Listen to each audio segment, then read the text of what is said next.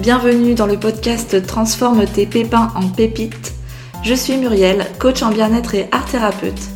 Je te propose ici de retrouver dans chaque épisode des partages, des conseils, des outils pour te sentir mieux dans ta vie, pour transformer tout ce qui te pèse, pour transformer le négatif en positif.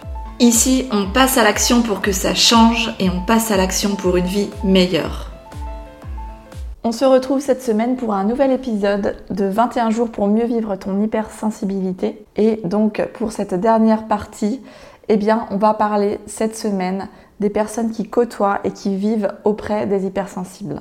Je vais te partager 6 idées pour que tu puisses mieux comprendre les hypersensibles et que tes relations soient encore meilleures. Alors comme d'habitude, pour parler de la première clé, eh bien, je vais partir d'un exemple. Si par exemple, je te dis des phrases du style arrête de chialer comme une madeleine, arrête de faire la comédie ou encore arrête de pleurer, ça sert à rien. Est-ce que tu crois profondément que ça va aider un hypersensible à mieux vivre ses émotions? Ça c'est sûr que si tu parles ainsi à la personne, eh bien elle risque de se braquer, il risque fortement d'y avoir des conflits, des tensions euh, ou du stress. Peut-être que c'est difficile pour toi de comprendre quelqu'un qui est hypersensible. Euh, peut-être que tu ne comprends pas pourquoi il y a des changements euh, d'humeur, des grosses variations d'émotions.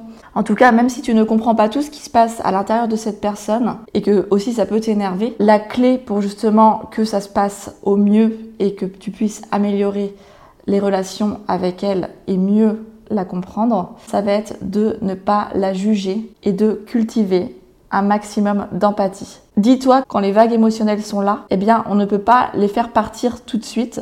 Il faut vraiment attendre que ça redescende. Et la personne qui vit l'émotion a besoin de temps pour vivre cette émotion et pour que ça redescende. La chose que tu peux faire quand il y a une crise émotionnelle, eh bien, ça va être par exemple de l'accompagner au mieux que tu peux.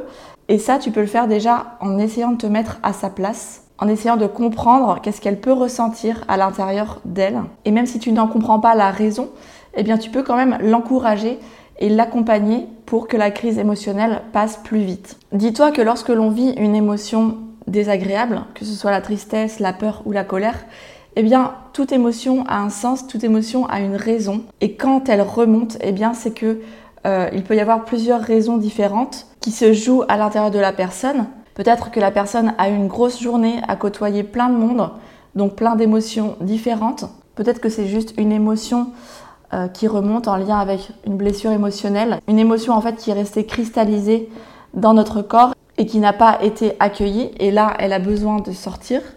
Ça peut être aussi l'influence des énergies des planètes, de la lune, etc. Donc tu vois, il peut y avoir plein de raisons différentes et le mieux que tu puisses faire, eh bien c'est de rester neutre le plus possible et juste comprendre que l'émotion est un passage et l'émotion ne dure pas. Si tu as écouté les audios la semaine dernière, on a parlé beaucoup de la communication, de l'importance de communiquer, d'exprimer ses besoins, ses ressentis, ses émotions. Et là, tu peux faire la même chose donc en posant des questions, mais aussi en pratiquant l'écoute active.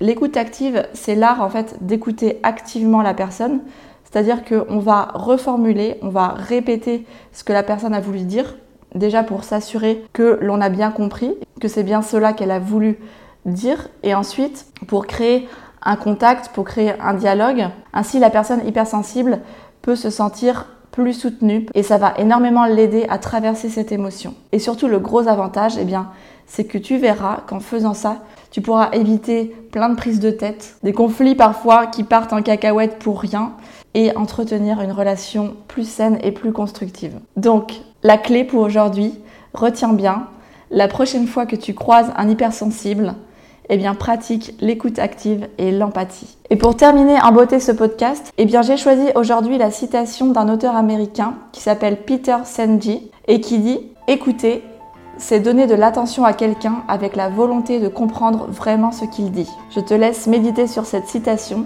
et te souhaite une très très belle journée. Ciao ciao, à demain